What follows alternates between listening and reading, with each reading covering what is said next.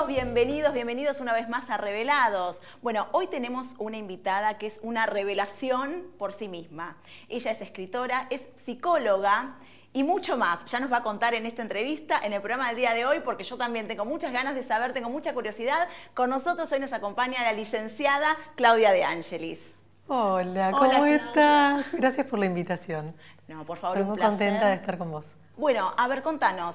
Claudia, como les decía, además de todo, es escritora y tiene, bueno, ella ha escrito eh, dos libros. Uno es Los hombres aman con la cabeza y las mujeres con el corazón. Por acá lo, vemos en cámara. Este fue tu, otro hijo. Ese fue, sí, mi primer hijo. Fue muy interesante la sensación de escribirlo. Era simplemente un juego. Empecé a hacer un taller literario porque tenía ganas de jugar y descargar un poco tantos pensamientos que tenía. Y empecé a tomar notas esas notas se volvieron capítulos y los capítulos comenzaron a tomar un hilo en común y bueno, y fueron llevando algo que tenía que ver con lo que, con lo que somos, entender quiénes somos, cómo estamos conformados, nuestro cuerpo mental, emocional, espiritual y físico, darle un tiempo a cada uno, poder llevar a cada cuerpo a su equilibrio y empezar a conocernos desde lo profundo. Y también fue un libro escrito para mis pacientes, especialmente mujeres, que tenían muchos temas con sus parejas y sus vínculos y entonces er, en realidad fue la mitad del libro está escrito en respuesta a ellas y a ellos, que son los que están tratando de no estar solos y de generar una relación de pareja sana. Entonces habla de los vínculos disfuncionales, los que no funcionan, claro, para que podamos identificar a ver si nos está sucediendo algo de eso. Y la mitad del libro, la siguiente mitad, la, última parte, que es cortito el libro pero muy profundo, eh, tiene que ver con bueno, quiénes somos nosotros, cómo estamos conformados, cómo debemos comunicar, quiénes somos, de qué manera, poder ordenar un poco lo que es mente, emoción y cuerpo. Claro. Ahora, este está, veo que estrechamente ligado con el segundo que viene, que es El secreto de los hombres. Exacto. Este un libro buenísimo, lo leí, me encantó. Te digo que me comí este libro en dos días me encanta. Me, es como los secretos revelados. Exactamente, claro, otra revelación. Bueno, porque en uno decís, los hombres aman con la cabeza, las mujeres con el corazón, y los hombres tienen un secreto. ¿Esto tendrá que ver con qué? Porque en definitiva también uno cuando empieza ¿no? a hurgar, eh, son más sencillos, las complejas somos nosotros. El punto es que en realidad ellos son un secreto para nosotras. Sí. Entonces, el punto es que los hombres no tienen por qué saber, porque ellos los secretos los conocen. Pero nosotras le ponemos a los hombres una carga eh, de mucho romanticismo, de mucho ideal, y el hombre es muy sencillo. Entonces, nosotras queremos que tenga la misma complejidad con la que nosotros leemos la vida, eh, llena de detalles, llena de dedicación, eh, llena de consideración. Y el hombre es mucho más simple. Entonces, el hombre, una vez que caza, ¿no? Con Z. Su presa, está cómodo, está tranquilo, está en su hogar, no quiere más quiere simplemente estar tranquila. Claro, y ahí se apacigua, se tranquiliza. Y las mujeres queremos lo contrario. Una vez que nos em, conquistaron y nos cortejaron, queremos que eso siga y se perpetúe por siempre. Y el hombre no nos entiende. Entonces, en la complejidad de la mujer, por eso el primer libro dice que las mujeres aman con el corazón. No es porque ellos no amen con el corazón, sino que lo que digo es que la mujer es muy emocional. Y en ese muy emocional es un estigma un poquito negativo, ¿no? Porque impacta las emociones, esos Sobrecarga, que de sobrecargamos. Claro, Y el hombre ama con la cabeza, ¿por qué? Porque es preponderantemente racional, no porque sea calculador. Es como un título que, bueno, que invita, que es una pequeña trampa y que entusiasma a leerlo. Para que lo lean, Es un poco, pero la idea es esa, que el hombre es mucho más racional y la mujer es mucho más emocional. El desafío enorme que tenemos ambos es que tenemos que aprender las mujeres a ser un poco más racionales y aprender de los hombres cómo ellos manejan una relación y que los hombres tienen que volver a profundizar, a conectar mucho con la emoción y permitir que esas emociones salgan a flor de piel. Y no quedarse en la cabeza, sino conectar cabeza con corazón, que a veces les cuesta más. Claro, o sea, la idea sería, ¿no? A ver, como para decodificarlo un poquito. Eh, las mujeres tienen que aprender más de los hombres en esta simplicidad de cómo tomarse las cosas. Por ejemplo, un hombre cuando te dice no pasa nada, realmente no pasa nada. Exacto. La mujer cuando te dice no pasa nada es que se viene el tsunami. Exacto. el ejemplo fue clarísimo, absolutamente. Claro, maneja eh, Entonces, bueno, un- eh, eso, mm, el libro habla mucho de eso. Está inclusive online, lo pueden bajar gratis. Sí, ahora aparece en pantalla Sí. eh, la en, página en mi para página. Ahí lo pueden bajar porque la verdad que es un libro constructivo. Fue ideado primero para responder a, a los problemas que la gente me traía al consultorio. Sí. Después fue creado como esos manuales, esos libritos que tenés en tu mesa de luz y que cada tanto abrís en alguna hoja. Claro. Y después, si vos tomás cualquier párrafo, que está, el libro está como diseñado por párrafos, cualquier párrafo es muy profundo y te puede llevar muchos años de vida aprender y sentirlo y obrar en consecuencia. Con lo cual es un libro o que lo lees en cinco horas o que lo lees en los, años que te resten de vida. Es muy interesante. Y siempre al releerlo también Siempre vas te deja algo nuevo. aprendiendo cosas nuevas, revisan- revisándote, ¿no? Porque, Porque una además, lectura también invita a cuando- revisarnos a nosotros Cuando mismos. leemos un libro, cuando vemos una película, la primera lectura es una lectura más superficial, Sí. pero a medida que la seguimos viendo y eso ya lo copiamos o eso ya lo aprendimos, empezamos a poder ver lo que viene detrás. Claro. Por eso los libros son tan ricos y las películas también, porque nos permiten siempre ir un poquito más allá. Claro. Y apunto mucho, vos sabés que soy especialista en terapia emocional, Sí. apunto mucho a lo que es la profundidad, a que nos conectemos con el sentir y vivamos em, escuchando desde ahí la voz interior del corazón. Justamente es lo que después evita que seamos tan emocionales, tan susceptibles, viste que de todo lloramos. Justamente cuando uno está verdaderamente conectado al corazón, cuando uno alivió heridas, cuando uno hizo un proceso profundo de aprendizaje y de entendimiento de uno mismo, uno deja de ser tan susceptible. Uno deja de proyectar a los otros las propias miserias. Uno deja de pedirle a la pareja que complete lo que no tenemos. Ese es el punto. Uno busca en el otro quizás lo que le hace falta porque no termina de trabajarlo. Lo que estás apuntando también es a educar las emociones. a madurarlas, A madurarlas. y aprender que el otro no viene a completarte, que el otro no viene a hacerte feliz, que el otro simplemente te acompaña en la parte que puede.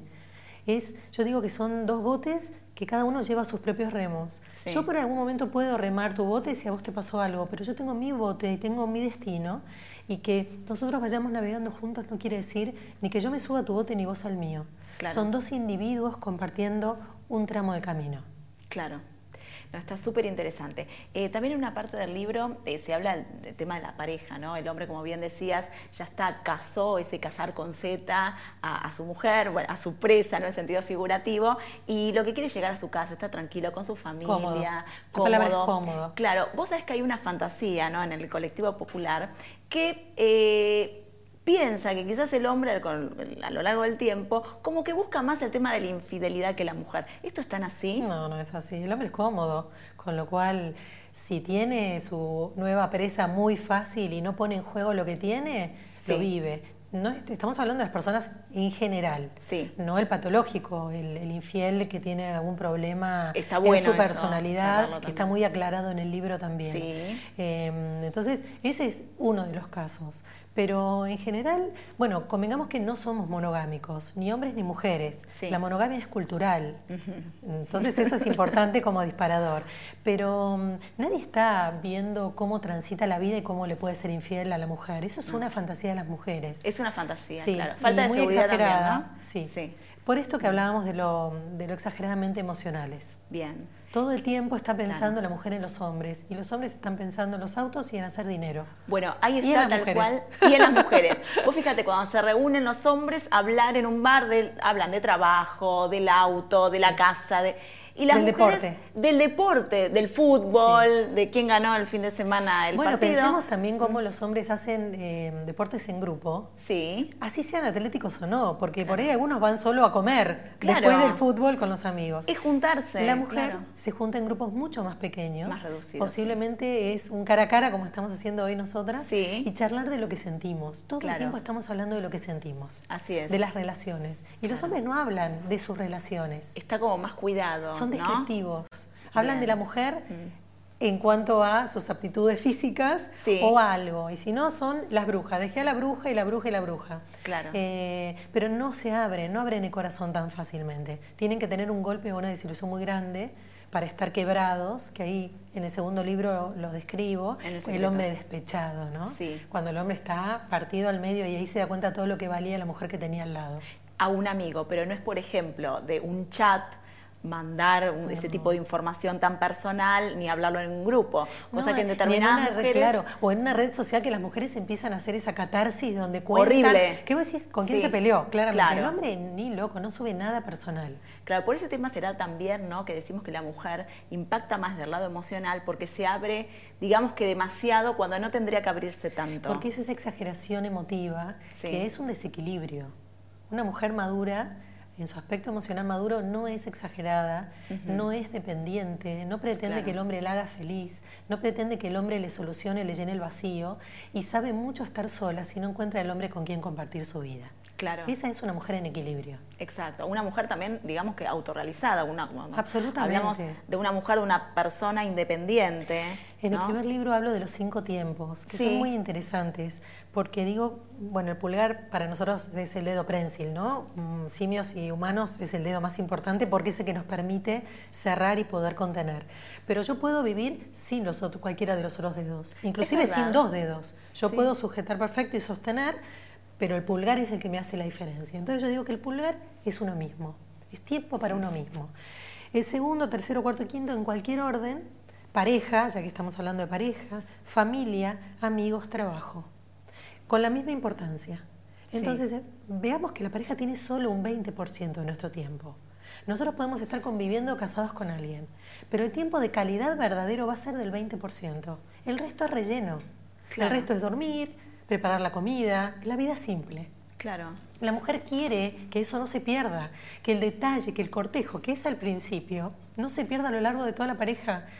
Y el hombre es mucho más calmo, quiere llegar, ponerse su yoguineta con el elástico bien vencido, la remera con agujeros que a nosotros nos agarra un ataque y ellos quieren estar cómodos. Y si se la tiras se enoja. Bueno, pero con todo ahora, su derecho. Bueno, Claudio, pero ese es el punto. Ahora, también el hombre, vos bien lo dijiste, es un ser de conquista, ¿no? Bueno, eh, pero no, si llega todos los días a su casa, agarra la yoguineta, también a la mujer, si es igual, ¿no? Si entre los dos se entienden, pero como que le gusta estar bien, no quiere caer en la rutina y todo, que, llegue, que se ponga a comer, que se ponga delante de la computadora, cada día esté más gordo, que esté con la... también termina cansando. Sí, pero claro. esa es la convivencia. esa es la naturaleza del hombre. Exacto. Volvemos al 20% y al otro 80%. La conquista es cuando vas a salir a comer, cuando vas a salir con amigos, el día de los enamorados o el día del aniversario de una pareja. Sí. Entonces, ese es el punto donde el hombre se puede poner sus luces, se viste un poco mejor, la mujer se, nos encanta vestirnos y ponernos nuestros aritos y peinarnos, y ese es el momento. Pero el hombre no es una persona que naturalmente haga todo eso. Claro, claro. Bueno, y esto, es lo que a las mujeres nos cuesta tanto. Aceptar. Exacto. Claro. Porque sentimos que ahí perdemos al conquistador del cual nos enamoramos. Y el hombre lo hizo para conquistarnos, lo hizo para cortejar, pero naturalmente no está en ellos, salvo en unos pocos. Hay unos pocos hombres que sí son muy románticos, pero son realmente pocos. Son los menos, digamos. Son los menos. Claro.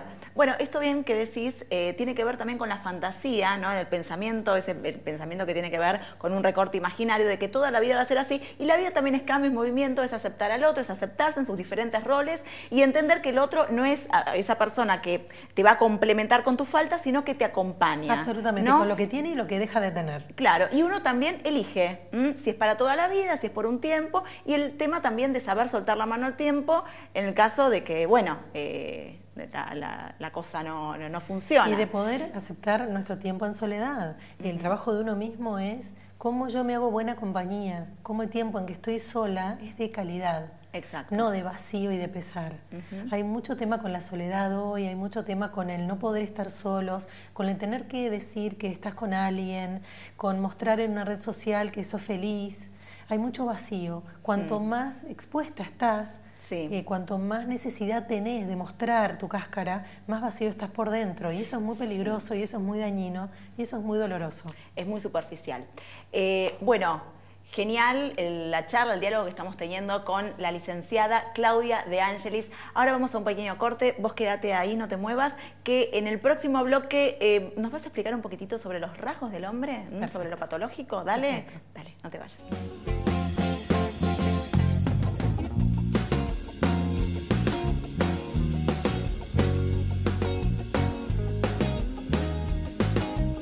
Podemos diferenciar a eh, ese, ese hombre patológico? ¿Mediante qué rasgos específicamente? Principalmente es si no permite nuestra individualidad, si mm, genera una sensación de posesión de nuestro tiempo, de nuestras características, si ensombrece, si no nos permite ser quienes somos. Eso es un rasgo muy importante a tener en cuenta. Al principio el hombre es un gran conquistador, pero es importante que a medida que pasen los meses uno pueda seguir siendo quien es que uno no se pierda en ese otro y que el otro te respete tal cual sos. No quiere decir que ambas personas no ceden para estar juntas, no ceden tiempos o como era la vida antes de estar en pareja, pero ese rasgo es muy importante, el que te dejen ser quien sos, el que permitan tus libertades y que él se sienta seguro a pesar de. Claro, o sea que cuando ves demasiado control quizás o te revisa muchas cosas, Exacto. claro. Todo lo que tiene que ver con la no confianza. Entendamos que una pareja sana se basa en la confianza. Si la confianza por alguna razón trastabilla o tiembla, bueno, hay que trabajar en volver a restituirla. Si hay celos o si sucedió algo que no quedó claro. Es aclararlo y trabajar en eso, pero respetando al otro. Bien. Ese es un rasgo que después, multiplicado en las patologías, está descrito en el libro con más detalle. Claro. Pero bueno, no justificar. No justificar. La mujer por no quedarse sola justifica y se mete después en un lío bárbaro. Claro, y cada vez va siendo peor. Por ejemplo, cuando ese otro no contesta, no se sabe nada, eh, entendiendo que también no necesariamente uno está en pareja hoy, si vive en lugares diferentes y tiene que hablar todos los días. A veces las personas estamos ocupadas y no necesariamente tenemos que hablar todos los días. Esto es lo que uno tiene que aprender, claro. El saber esperar, no te contesté ahora porque estoy ocupada, ¿no?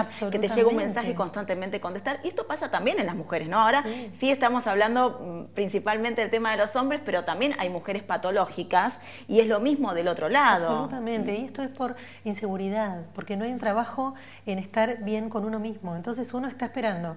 Encontraste a alguien, ah, bueno, hay que absorberlo, hay que devorarlo y hay que tenerlo y poseerlo porque si no lo perdés. Y lo que vas justamente a hacer es perderlo por asfixiarlo. Claro. Y también tiene que ver con la patología o la sanidad del otro. Si el otro es sano, el otro va a estar con sus tiempos y va a respetar los tuyos. Si el otro es patológico, va a empezar a controlarte.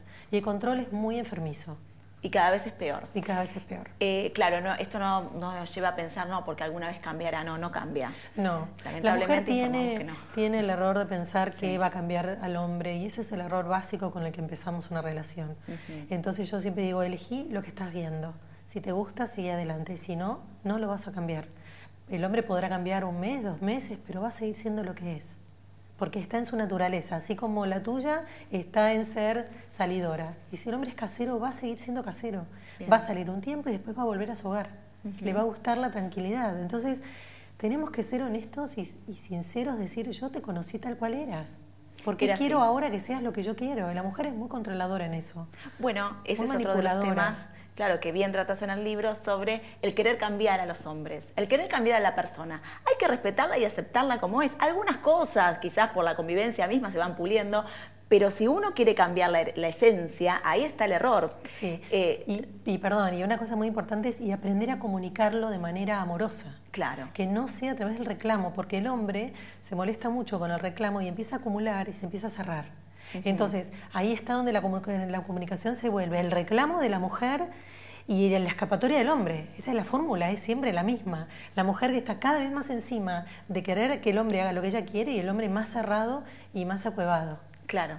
Y ahí es donde el vínculo empieza, y donde empieza a quebrajarse. Eh, tal cual, vos lo dijiste. Bueno, eh, un tema súper interesante eh, que obviamente no, nos llama la atención a todos por la curiosidad que despierta, ¿no? En quién no va, a despertar la, curiosidad y el asombro. vos manejás las terapias emocionales. Sí, principalmente me dediqué a la psicología emocional. Claro. La llamo psicoemoción porque es como utilizar los parámetros de la psicología tradicional, pero trabajando desde la relajación del cuerpo hacia las vivencias, hacia lo vivencial. Entonces, de esa manera se desactiva el trauma y se desactiva el síntoma. ¿Cómo llamamos a este tipo de terapia? Yo la llamo psicoemoción. Bien. Es la psicología de la emoción y principalmente trabajo con el hemisferio derecho. O sea, con el contrario de los psicólogos tradicionales. Exactamente, claro, por eso me despierta tanta curiosidad. Eh, y hace muchísimo tiempo, vos venís en el tema, sos una estudiosa del tema, eh, sobre la regresión ¿no? de, vidas pasadas, que no quiere decir a vidas pasadas anteriores, que también tiene que ver, pero también en la vida, en el aquí y ahora. Claro, la regresión. La, regresión es ir al trauma. El trauma es un suceso que se anudó con un exceso de emoción. Bien. Puede ser en esta vida o puede ser en otras vidas. Entonces, ¿qué es lo que hago? Tengo que llegar al momento traumático y tengo que hacer que la persona vivencie la emoción y a medida que la está recordando, la ordena. Y una vez que la ordena, queda puesta en la estantería del pasado y ya no afecta el presente. desata el nudo. Exacto, porque nosotros nos pasamos toda la vida tapando lo que nos dolió. ¿Para qué? Para que no lo recordemos. Si no lo recordamos, no duele más. Pero esto es como una olla tapada. Es una olla en ebullición que le ponemos energía para taparla, para taparla, taparla, pero esto sale, resuma, se agrieta y aparece en el aquí y ahora. Entonces, ¿qué pasa? Si aparece, tenemos depresiones, si aparece, nos libera ansiedad, se nos dispara la ansiedad, tenemos momentos de vacío y soledad. Entonces, cuando vos volvés al trauma y lo desanudas, se libera la sensación en el presente. Bien, tiene que ver con esto del no sé por qué me pasa tal cosa, no sé por qué elijo mal. Exacto. Claro, que no tiene una respuesta ciencia cierta y la respuesta está justamente en trabajarlo a ver dónde, a dónde nos lleva, a dónde deriva. Yo digo que las grandes emociones del ser humano son dos, la soledad y el desamparo, y están instaladas en la infancia. Pero me ha sucedido, y por eso comencé a investigar las vidas pasadas, que una vez que yo ya había abordado ciertas heridas, la herida del niño, la soledad, el desamparo, la sensación de abandono, madre y padre, me pasaba que igualmente la persona seguía con cierta sintomatología. Entonces yo decía, acá hay algo más. Y ahí es donde yo descubrí las vidas pasadas y empecé a incorporarlo a mi terapia. Y lo que era increíble, más allá de que creamos o no en vidas pasadas, que este no es, no es lo importante, es que remitían los síntomas. Yo atendí con personas que tenían parálisis de piernas, que lo remitieron. Remitir significa que desaparecen. Exacto. Problemas en las rodillas que médicos no encontraban, que desaparecían. Dolores en los hombros una vez que las personas habían estado operadas y no desaparecían. Migrañas que ningún médico había podido desatar, deshacer, desactivar. Entonces esto me dio una esperanza mucho más grande. Y es decir, bueno, a ver, esto va mucho más allá y entendamos que donde yo trabajo es en el hemisferio derecho, que es donde se alojan las emociones y los recuerdos. Bien, ahora, ¿esto tiene que ver un poquito con la hipnosis? Utilizo la hipnosis para llegar a eso, pero es una hipnosis muy leve. Yo le llamo meditación. Bien. Eh, en realidad es una relajación del cuerpo muy sencilla y comienzo con mi voz a guiar. En realidad lo que estoy tratando es de salir de la frecuencia de la realidad, de donde estamos nosotras charlando ahora, que es este nivel, esta frecuencia cerebral. Yo trabajo en estas dos y esta es la frecuencia del sueño. Entonces, en estas dos frecuencias cerebrales yo logro em, sumergirme en el hemisferio derecho y ahí logro lo que les mostraba, disolver el trauma de la emoción y guardarlo en el pasado. Claro, una vez ordenado ya no, no, ya está. Se, se desactiva del presente. Exacto. Y la persona comienza a tener calidad de vida, pero calidad sincera, no momentánea. No me ha pasado con ninguna persona que haya vuelto a lo viejo, que haya vuelto a lo que trabajamos. Sí sucede que al ser nosotros todos seres emocionales, aunque no lo reconozcamos, es lo que menos explorado tenemos, es donde menos nos gusta estar porque duele, porque sufrimos, porque tenemos miedo, porque nos enoja, porque sentimos injusticia. Entonces, al habitar el cuerpo emocional, logramos la madurez emocional. Claro, qué interesante que es esto, ¿no?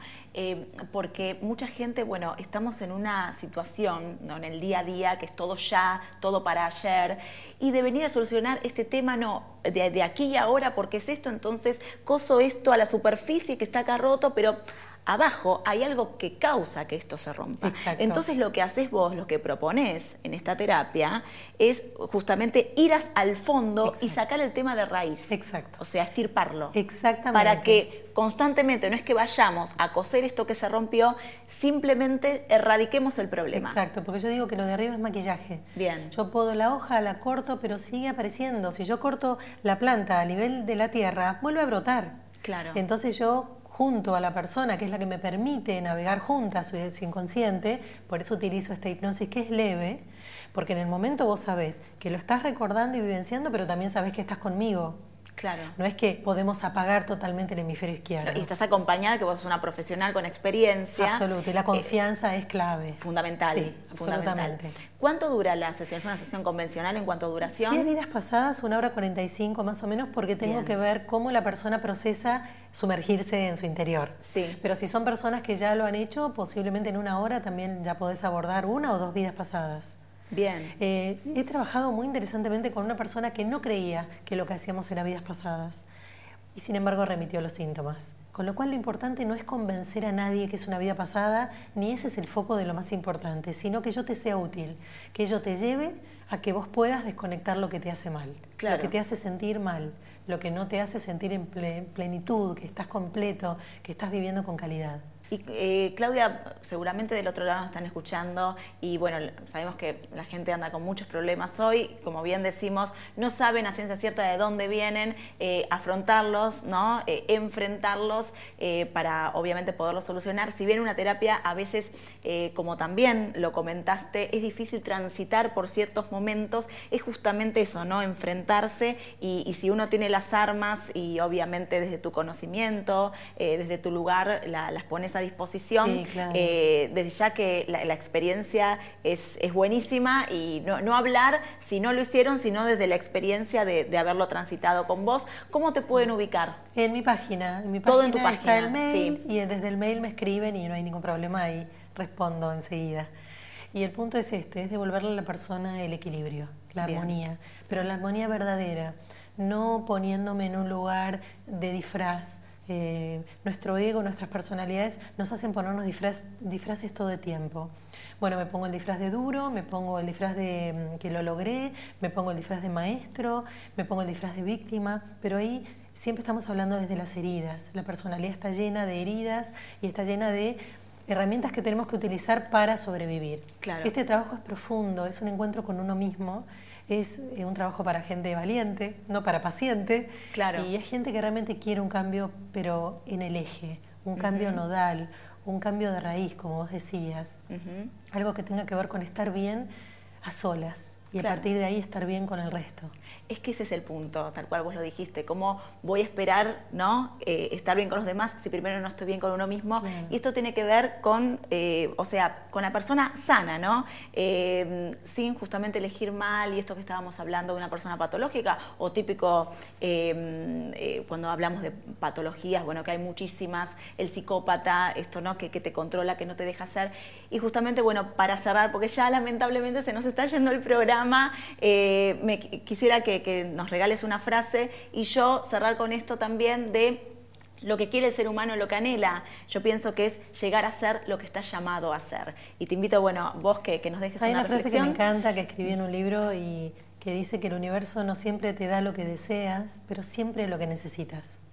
Y es esto, ¿no? Es trabajemos en nosotros mismos a entender que lo que estamos teniendo en el aquí y ahora es lo mejor para nosotros y entender que venimos a aprender, a experimentar una vida de aprendizaje, no a lograr todo lo que queremos como niños caprichosos y estar a la altura de lo que es nuestra alma, ¿no? de lo que es nuestro interior. Qué lindo. Bueno, eh, lamentablemente se nos fue el programa rapidísimo. Un placer enorme, muchas gracias. igualmente, igualmente un gusto tenerte acá. ¿eh? Bueno, y a ustedes los saludo, un beso grande, nos vemos la semana que viene con más revelados. Chao.